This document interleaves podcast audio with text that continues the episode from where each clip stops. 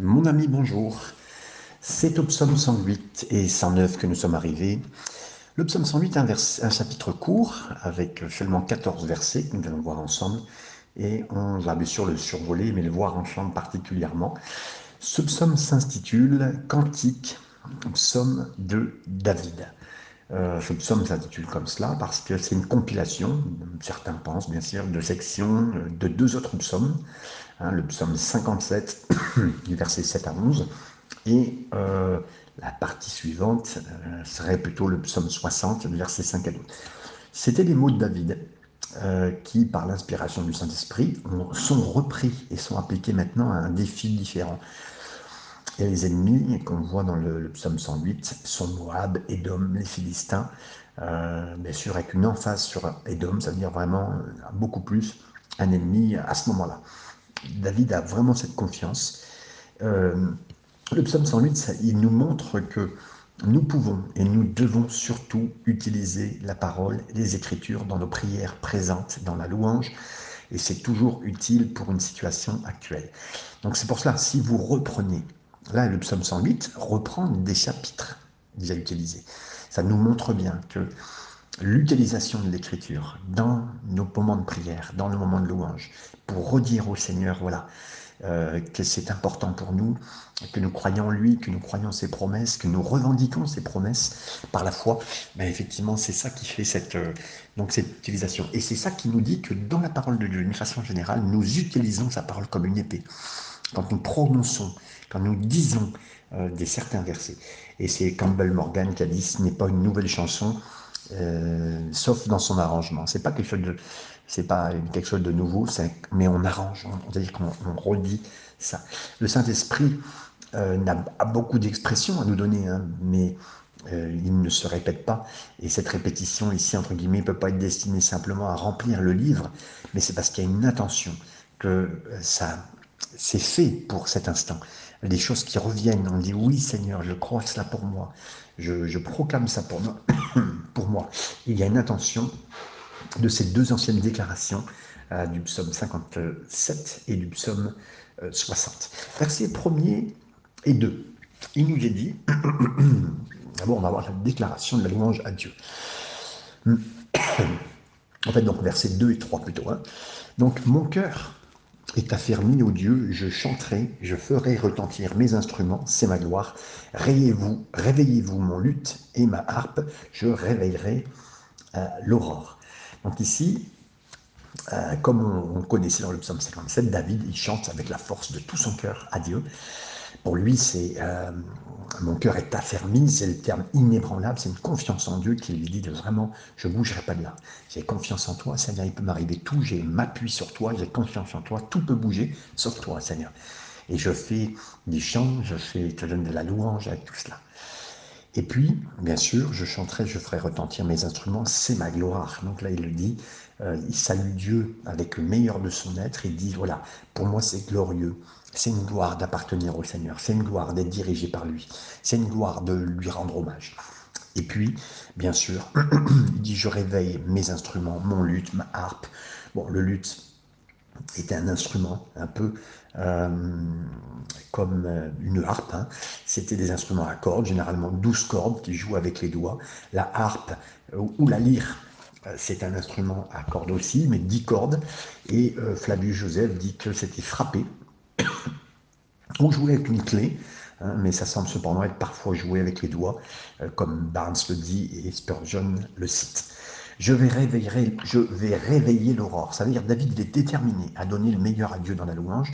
Il le donne dès le meilleur choix de la journée. Mes amis, que ce soit le, soir ou le matin, ça dépend de chaque personne, mais donner le meilleur au Seigneur. Et il a laissé euh, le son de cette louange euh, vibrer, retentir dès le matin. Euh, voilà, c'était important pour lui et il s'est réveillé avec ça. Il veut réveiller le, quelque part la, journée quelque part et, les chanteurs étaient là. Il n'avaient pas besoin de se réveiller, mais ils chantent avec des, grands moments. Ils, sont remplis et l'auditeur il n'entend qu'un seul son qui n'est pas mécanique, qui n'est pas terne. Non, c'est les choristes. Réveillez-vous. on va réveiller. c'est pas une œuvre pour les rêveurs. ça nécessite nos meilleurs moments, la meilleure puissance qu'on a, et dans notre être vivant, comme le signale Spurgeon. Versets 4 et 5. Je te louerai parmi les peuples, éternel, je te chanterai parmi les nations, car ta bonté s'élève au-dessus des cieux et ta fidélité jusqu'au nu. Je te louerai, Seigneur, parmi les peuples. Il a, dirigé cette louange vers le, Dieu d'Israël. Il louait en présence du peuple d'Israël, mais aussi des autres peuples, les amis, les nations. Ces louanges, elles n'étaient pas secrètes, hein, mes amis, elles étaient ouvertes et publiques. Et c'était en plus un chef d'État qui faisait comme cela. Que son nom soit béni. Merci, Seigneur, pour ceux qui sont dirigeants et qui osent prier ouvertement. Car ta miséricorde est, au-dessus des cieux. Euh, le grand public, il savait hein, que la grande nature de Dieu, elle était au-dessus de nous. Mais et cette miséricorde, cette gentillesse, cet amour loyal, cet amour, cette alliance, David, il comprenait que la miséricorde, c'était si grand que ça ne peut pas être mesuré. C'est au-dessus des cieux. C'est au-dessus de l'univers, des univers. Et sa vérité, elle atteint euh, les nuages, les cieux au-dessus de nous. C'est, voilà, Dieu est exalté au-dessus de tout. Versets 6 et 7. Élève-toi sur les cieux, ô Dieu, et que la gloire soit sur toute la terre, afin que le dit bien-aimé soit délivré, sauve par ta droite et exauce nous. Alors Seigneur, sois exalté, ô Dieu, c'est la mesure qui est là, et sois élevé, Seigneur. Bon, Seigneur est élevé, mais dans nos cœurs à nous. C'est-à-dire que euh, c'est pas nous qui allons l'élever, mais quelque part, on, va relever, parce qu'il est plus haut qu'on pense, pense. Donc il le dit, Seigneur, sois élevé. C'est un Dieu de grande miséricorde, c'est plus haut que ce que je pense, c'est plus grand que je pense, c'est plus amour que je pense. Et on veut que dans notre cœur, ça soit élevé, hein, de plus fortement, même si c'est pas nous qui allons l'élever, le Seigneur, c'est pas nous qui allons le rendre plus grand, mais en tout cas, veut être le plus droit, le plus vrai possible dans tout cela. C'est ce que dit David, il reconnaît sa gloire. Euh, quand ton, bien-aimé puisse être délivré, c'est la louange dans son cœur. Il le dit, Seigneur, oui, je sais que je suis aimé de toi, mais je sais que tu peux me délivrer, je, te loue d'avance. Il ne mentionne pas la détresse qu'après avoir mis son cœur en sécurité, son esprit en louange de tout son être dans la présence du Seigneur. Il se sent bien aimé, il a compris que Dieu l'aimait, il fait appel à Dieu sur cette base, David, il comprend euh, ce que d'autres ne comprenaient pas, mais en tout cas, il comprend avant tout que Dieu l'aime. C'est pas une question euh, de, comment dire, de, euh, que Dieu l'aime plus qu'un autre, pas du tout. C'est pas du tout une présomption, c'est pas du tout un orgueil. Non, non, il connaît l'amour de Dieu. C'est ça qui l'intéresse. L'amour de Dieu, c'est ce qui nous intéresse, mes amis. Bien aimer, le mot hébreu, ça appartient au langage de la poésie d'amour. Ça fait appel au plus fort des liens, les plus ardents des relations, comme le cite Kinner toujours ces versets euh, donc suivants, toujours jusqu'au verset 7, afin que tes bien-aimés soient délivrés, sauvés par ta droite et exauce-nous. Donc sauvé par ta droite, c'est toujours la main de la compétence, la main de la force. Et le salut de Dieu ne peut pas passer par euh, une demi-mesure. David, il appelle vraiment que ce soit Dieu qui fasse. Versets 8 et 9, Dieu a dit dans sa sainteté, je triompherai, je partagerai Sichem, je mesurerai la vallée de Sukkot. Donc, euh, et le verset 9, bien sûr, à moi Galad, à moi Manassé, Ephraim est le rempart de ma tête et Judas mon sceptre. Donc Dieu a parlé dans sa sainteté. David c'est un prophète, hein, comme le dit Acte 2, verset, 30. sur le point, il prophétise sur la victoire du Seigneur sur toutes les nations et commence par euh, le dire en cet instant. Il fait vraiment cette constatation de la qualité du caractère d'un être qui est séparé. C'est ça la sainteté. Séparé de toute sa création. Séparé dans le sens où il n'y a, pas, a pas autrement, il n'y a pas mieux. C'est vraiment, il y a une séparation entre qui est Dieu et qui nous sommes. Et il le sait. Donc il loue sa sainteté euh, dans ces instants. Il dit qu'il est grand, je, dans sa sainteté, je triompherai. Euh, et je me réjouirai, c'est ce qu'il dit, la victoire de Dieu à toutes les nations, ça va le rendre heureux, ça le rend heureux, il l'accomplira pas à contre-coeur. Et puis, il parle de diviser, euh, de diviser, bien sûr. Euh, je partagerai Sichem, je mesurerai la vallée de Sukkot. Donc là, ces versets font référence à la fois à la ville et à une région d'Israël. Dieu déclare sa souveraineté, c'est-à-dire qu'il est, c'est lui qui s'occupe de tout cela, c'est lui qui gère, même si on ne voit pas. Il, va diviser, mesurer, euh, voilà, de manière compréhensible. On sent que ces régions du Grand Israël, Galad, Manassé, sur le côté de la rivière, le Jourdain, et les sections centrales, Juda, Éphraïm, c'était sous sa domination. C'est euh, voilà, Dieu dirige, même si on, voilà, on dit Seigneur, ça t'appartient, mais toi tu gères, même si on ne le voit pas, même si on ne sait pas, même si on n'a pas l'impression, tu gères, Seigneur. Et Ephraïm, donc Ephraïm est le casque de sa tête, littéralement. La tribu d'Ephraïm, c'est le descendant de Joseph, c'était l'une des tribus les plus éminentes hein, d'Israël. avec tout cela. Et c'est un casque qui exprime la force, la sécurité. Ephraim, c'est ce peuple de toutes les tribus, il qualifie à juste titre la force de sa tête, c'est-à-dire de sa domination, comme le dit Calvin, euh, cité par Spurgeon. Judas est mon avocat. Bien sûr, Ephraim exprime la force de Dieu, mais le nom de tribu de Judas s'exprime son règne, son gouvernement. Et euh, bien sûr aussi, donc euh, le rempart et Judas, mon sceptre. Donc là, c'est plus tard deviendra de Judas le roi David, et plus tard Jésus, Jésus le Messie. Verset 10, Moab est le bassin où je me lave, je jette mon soulier sur Edom, je pousse des cris de joie sur le pays des Philistins. Moab est fait pour mon lavage, littéralement. Le Seigneur, cette divinité, cette autorité, mais il est le Dieu de toutes les nations, et David le reconnaît comme mentionnant les trois royaumes voisins. Moab, Moab qui, euh, qui est pour un service humble comme un, pot pour se laver les pieds, hein, c'est ce qu'il nous est dit ici. Euh, voilà, c'est là pour me laver. Hein. Littéralement, certains disent une bassine. Et Moab et Edom étaient connus aussi pour leur fierté. Hein. Mais ici, Dieu leur donne des lieux humbles. Il les rabaisse. L'image de Moab, c'est comme un, lavabo presque. Hein. Pour un guerrier de se laver les pieds, ça représente vraiment un assujettissement, un, statut de serviteur, qu'alors qu'il se prenait pour des maîtres. Après, ensuite, il dit sur Edom, je vais lancer ma chaussure, ma sandale. Bah, vous savez que les routes étaient très sales, les chemins étaient, couverts de déchets, toutes sortes de, de saletés. Et les chaussures d'une personne, c'était considéré comme un mépris. Et Dieu dit, bah, je jetais ma sale chaussure, littéralement, sur Edom. C'est une expression de mépris, quelque part, pour dire que voilà, ils sont, ils sont méchants avec vous, ils essayent d'être dominateurs, mais moi, je ne m'occupe même pas d'eux, j'en suis juste ma chaussure avec eux. Et c'est une puissance de Dieu, il fait ce qu'il veut. Et David a conquis Edom, on le voit dans 2 Samuel. Vais-je euh, faire cela?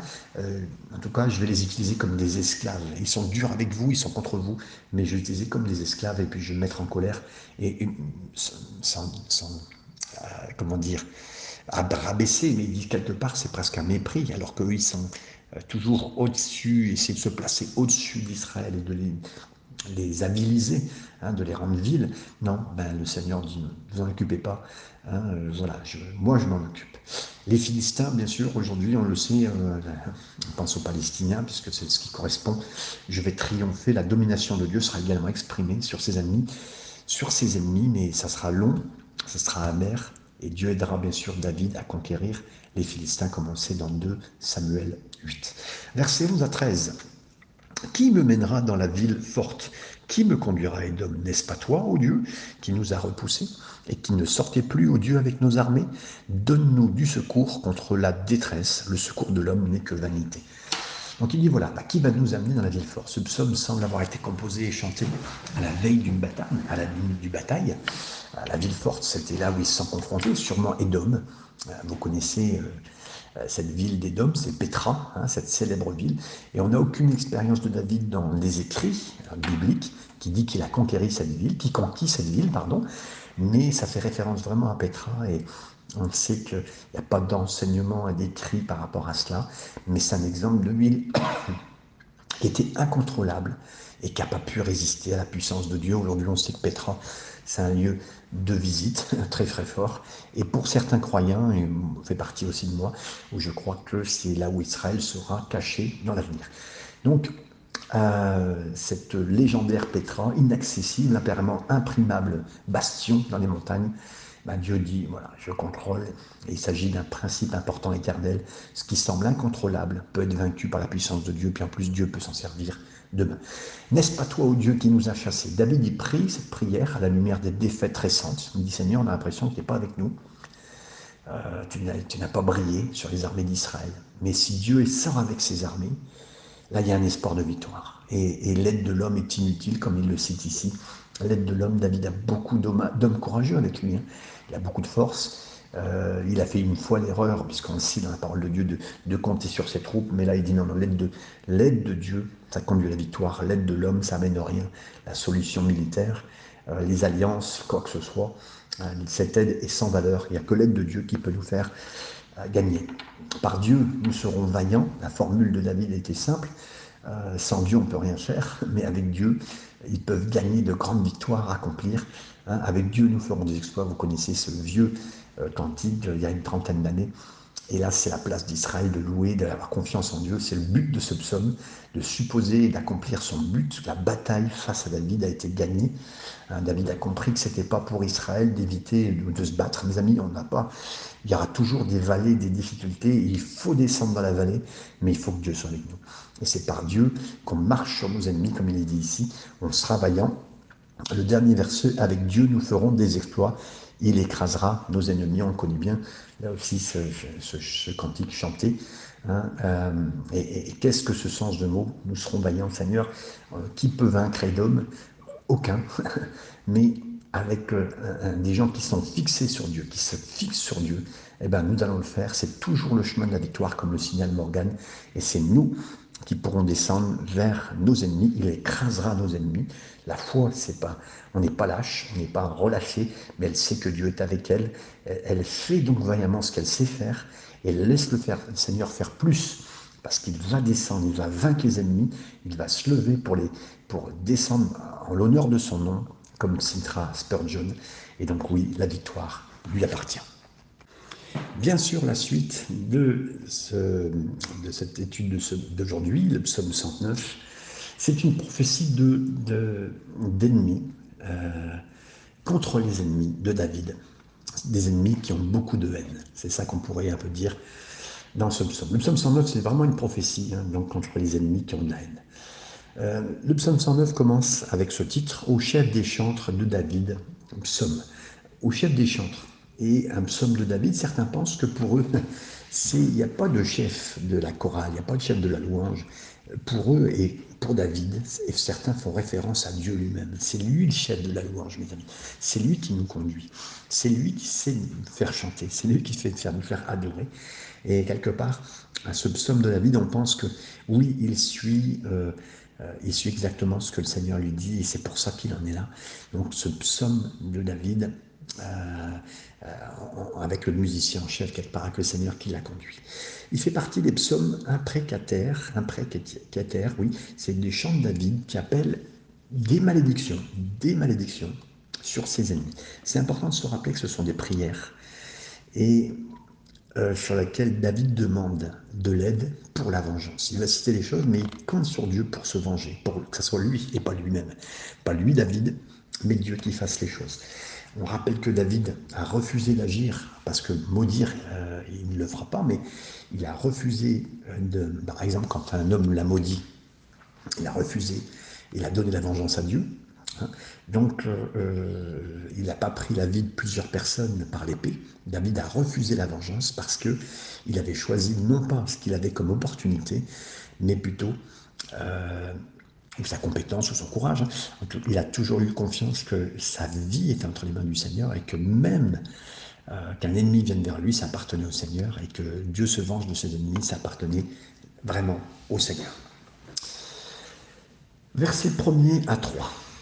Dieu de ma louange ne te tait point, car ils ouvrent contre moi une bouche méchante et trompeuse. Ils me parlent avec une langue mensongère, ils m'environnent de discours haineux, et ils me font la guerre sans cause. Seigneur, garde pas le silence. Ô Dieu de ma louange. David, il était une fois encore de difficultés, nombreux ennemis, et là il dit, Seigneur, euh, qu'ils ouvrent une bouche contre lui, une bouche méchante, et il dit, Seigneur, euh, je prie pour que tu sois pas silencieux. Euh, je prie pour que euh, cette bouche trompeuse, trompeuse n'ait pas le dernier mot, parce qu'il y a des choses qui sont dites contre David, contre vous, contre qui que ce soit. Donc, ô Dieu de ma louange, ça commence comme ça.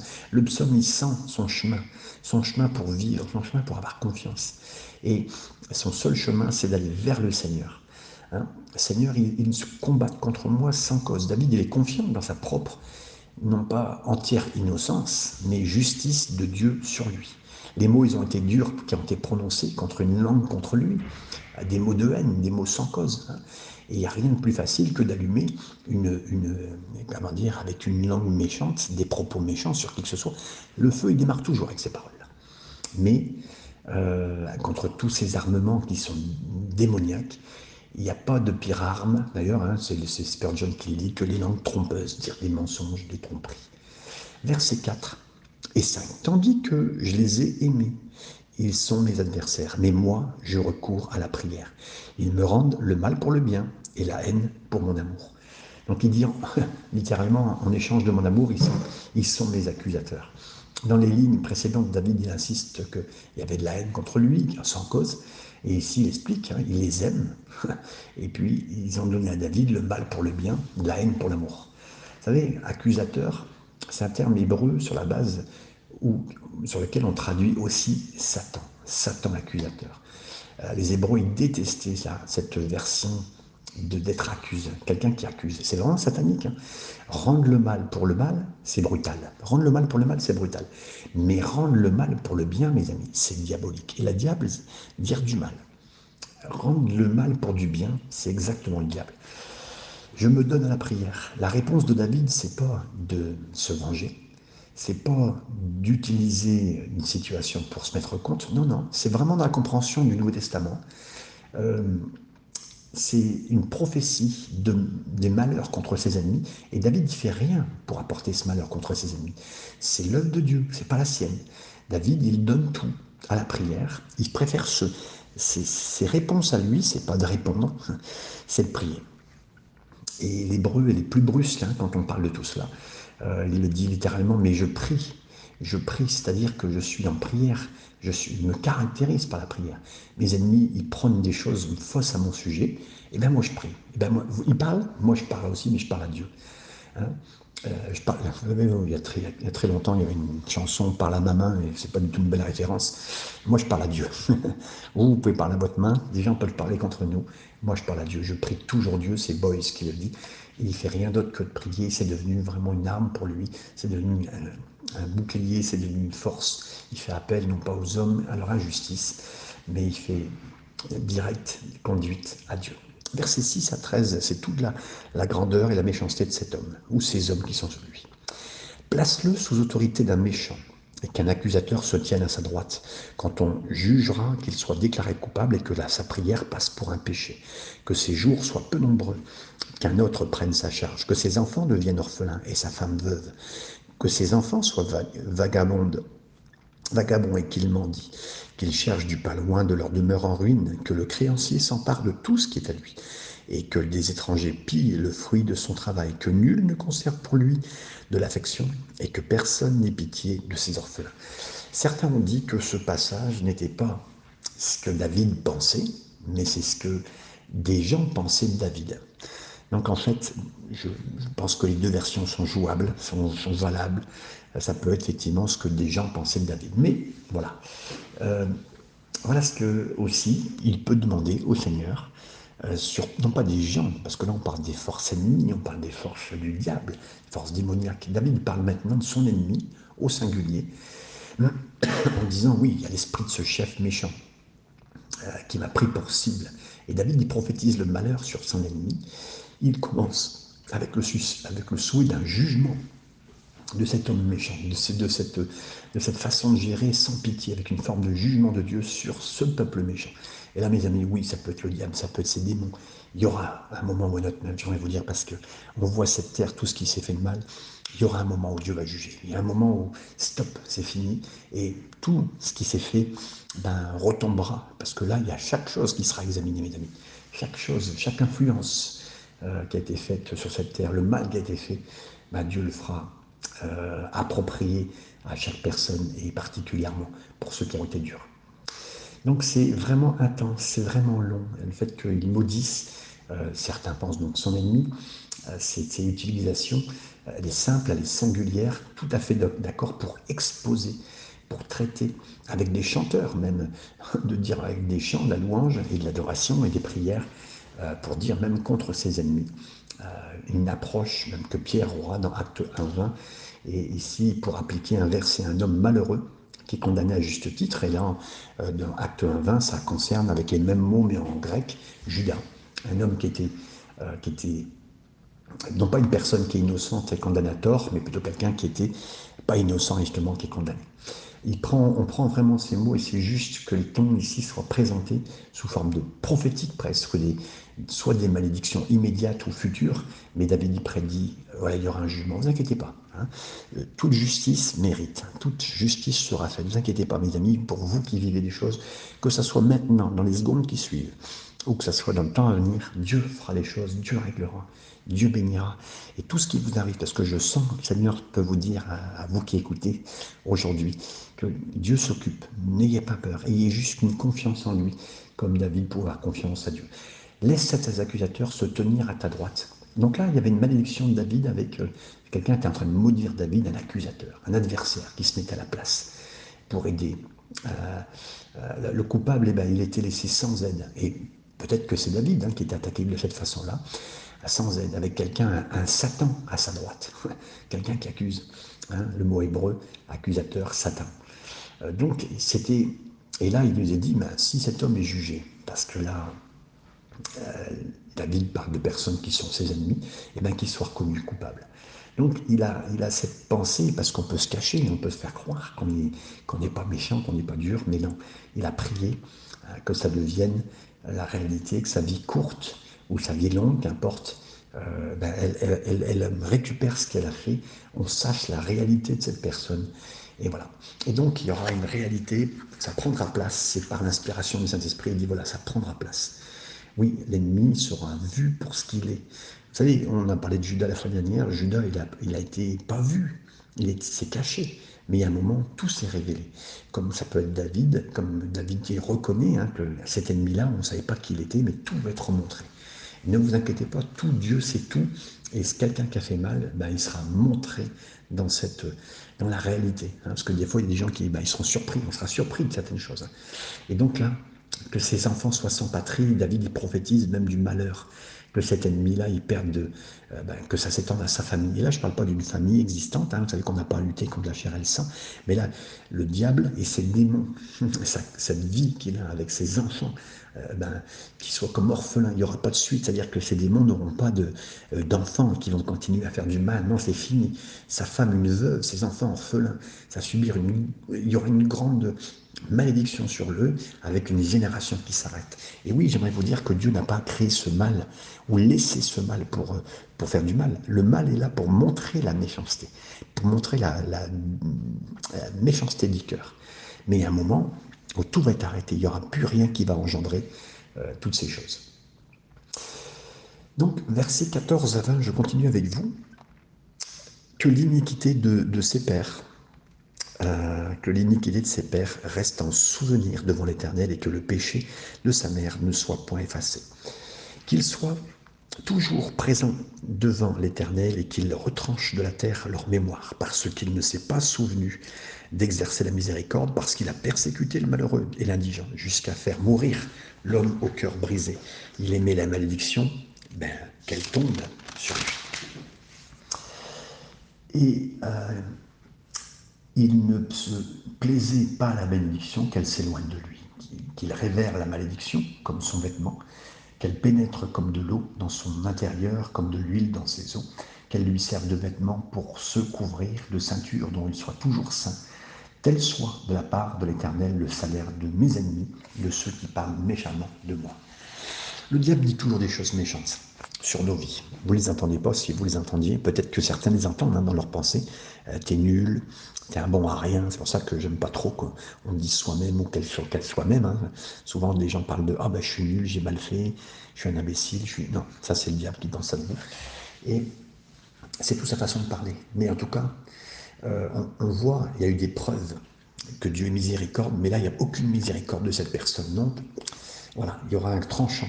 Tu as voulu trancher pour les gens, ben, le tranchant, il sera contre toi. Tu t'es pas occupé, tu as même tué les gens qui avaient le cœur brisé. Il y a une cruauté dans le diable, il y a une cruauté dans sa méchanceté, dans les ennemis de David. Alors c'est complètement contraire à la nature de Dieu, qui lui est proche de ceux qui ont le cœur brisé. Psaume 34, verset 18. Il ne méprise jamais un cœur brisé, le psaume 51, verset 17. Donc, comme il n'est pas, comme il est méchant, comme il est dur, ça sera contre lui et ça se retournera contre lui. Comme il aimait maudire, ça va revenir contre lui, lui qui disait du mal, lui qui disait du mal sur tous, le diable lui-même. Euh, vous entendiez ça dans vos têtes, vous entendiez ça dans des conversations, des personnes, ils ne savent pas d'où ça vient, ça vient de l'enfer, mais ça reviendra. Lui qui aimait dire ses paroles, elles vont revenir à lui. Hein. Vous savez, tout ce qui est, tout ce qui est semé, ben, on le récolte, malheureusement. Hein, mais c'est positif hein, pour des bonnes choses. Mais quand c'est du négatif, mes amis, ben, ça reviendra. C'est un boomerang. Et donc là, que ça soit la récompense du Seigneur à mes accusateurs, c'est ce que dira littéralement David. Ça souligne la prière qu'il a, c'est une belle prière, le psaume 109, là, versets 4 et 5. Ça prie et ça laisse une question de dire Seigneur, c'est toi qui vas gérer. David souhaite, il prophétise le malheur, mais ça sera l'œuvre du Seigneur de l'accomplir. Et je le sais, le Seigneur fera cette œuvre, que ce soit présent ou pour l'éternité. C'est lui qui va bien, bien faire, même pour le mal, même pour Satan, celui qui est persécuté. Ben, mes amis, c'est lui qui sera persécuté pour l'éternité. Malheureusement, c'est ce qu'il voulait. Et c'est ce contre lui que se resserrera tout ça. Versets 21 à 25. Et toi, éternel Seigneur, agis en ma faveur à cause de ton nom, car ta bonté est grande, délivre-moi. Je suis malheureux et indigent, et mon cœur est blessé au-dedans de moi. Je m'en vais comme l'ombre à son déclin, je suis chassé comme la sauterelle, mes genoux sont affaiblis par le jeûne, et mon corps est épuisé de malheur. Je suis pour eux un objet de probe, ils me regardent et secouent la tête. Donc cet ennemi continue. Hein. Euh, Seigneur, maintenant traite-moi comme euh, par ton nom. David il a compris que ça suffisait pas que son ennemi soit jugé. Maintenant, David il a besoin de Dieu, de Dieu lui-même, de l'Éternel, Adonai. Il demande sur la base de Dieu, non pas de son nom à lui, mais du nom de Dieu. Il demande sa miséricorde. C'est pas sur la base de sa propre justice, mais c'est à cause de ce que Jésus a fait la croix qu'il peut le demander. Il dit Mon cœur est blessé en moi. Il sent, c'est profond. Il sait ce que ça fait. Hein. Et, il sait qu'il est pauvre et qu'il est dans le besoin. Ça montre que son cœur était brisé, hein, comme il le disait dans, dans ce psaume 109, hein, ici, là, dans ce verset 16 et 17. Et voilà, il dit maintenant, je suis même comme une ombre qui s'allonge. La, la, misère de David, elle est presque physique, elle se ressent, il y a l'impression qu'il s'écoule, euh, qu'il se plaint, sa chair, elle est faible, ça manque de, c'est manque de vitalité. L'ennemi haineux a causé cette faiblesse physique même. Et, l'ennemi en profite. Hein. Mais il dit, voilà, il continue, il, me, regarde, il secoue la tête. C'est des gens qui regardent David dans un état où il sent qu'il est désolé et méprisé. Mais ça devient un reproche, encore plus. Hein.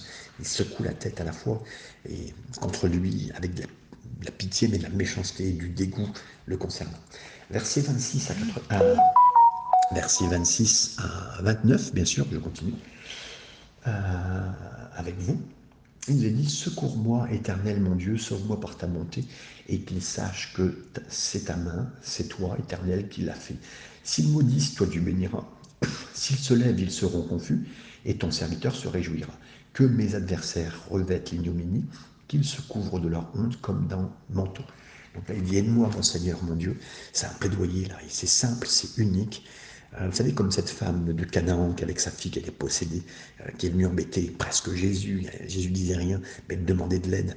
Et bien là, c'est pareil. Il demande de l'aide sur la base de la miséricorde, pas son mérite. Il sait que c'est la seule main de Dieu qui peut faire quelque chose, donc il continue, dit salut, ton salut Seigneur, ça peut venir que de ta main.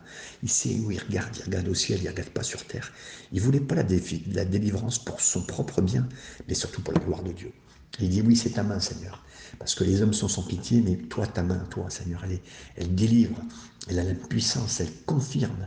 Mais toi, ta main, Seigneur, elle me, elle me délivre. Et en plus, ils seront obligés de reconnaître que c'est ta main, comme ces, ces, ces, princes et comme ces magiciens des Égyptiens euh, qui ont dit, ben oui, c'est le doigt de Dieu, c'est le doigt de Dieu. Mes amis, c'est ça. Donc, laisse-les maudire, mais toi, tu bénis, Seigneur. David, il comprend, il comprend que la malédiction, en général, c'est toujours les ennemis qui l'ont eu. Hein. Quand alors il disait que ça allait revenir vers eux, c'est parce qu'il savait que c'était ce qu'il disait, donc ça revient vers eux. Mais il dit, toi, tu bénis, Seigneur. La bénédiction de Dieu, dans sa vie, il bénit.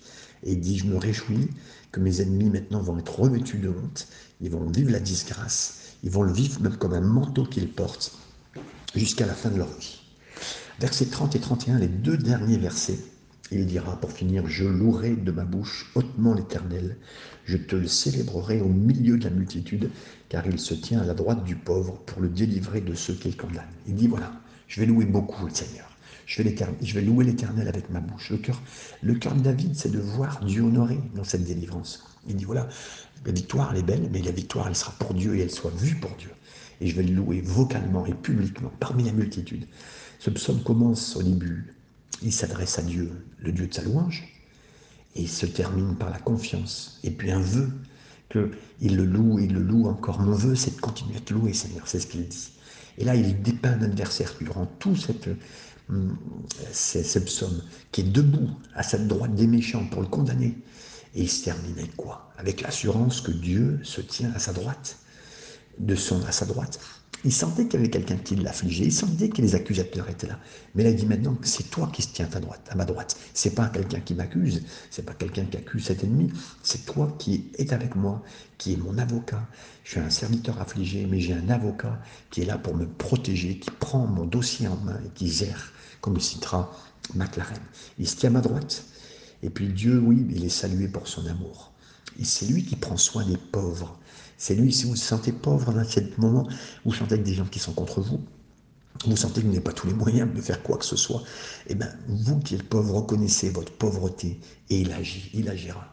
Et puis, ceux qui, sont euh, qui vous ont opprimé, ceux qui sont vos ennemis haineux, qui ont de la haine contre vous, ben, Seigneur, amène cette condamnation sur eux et en plus une position de vous garder et de vous faire tenir debout. C'est lui qui se tient maintenant de vous, debout pour vous soutenir et pour être contre l'accusateur qui est à la droite de la victime, mais que le Seigneur maintenant il se met à notre droite.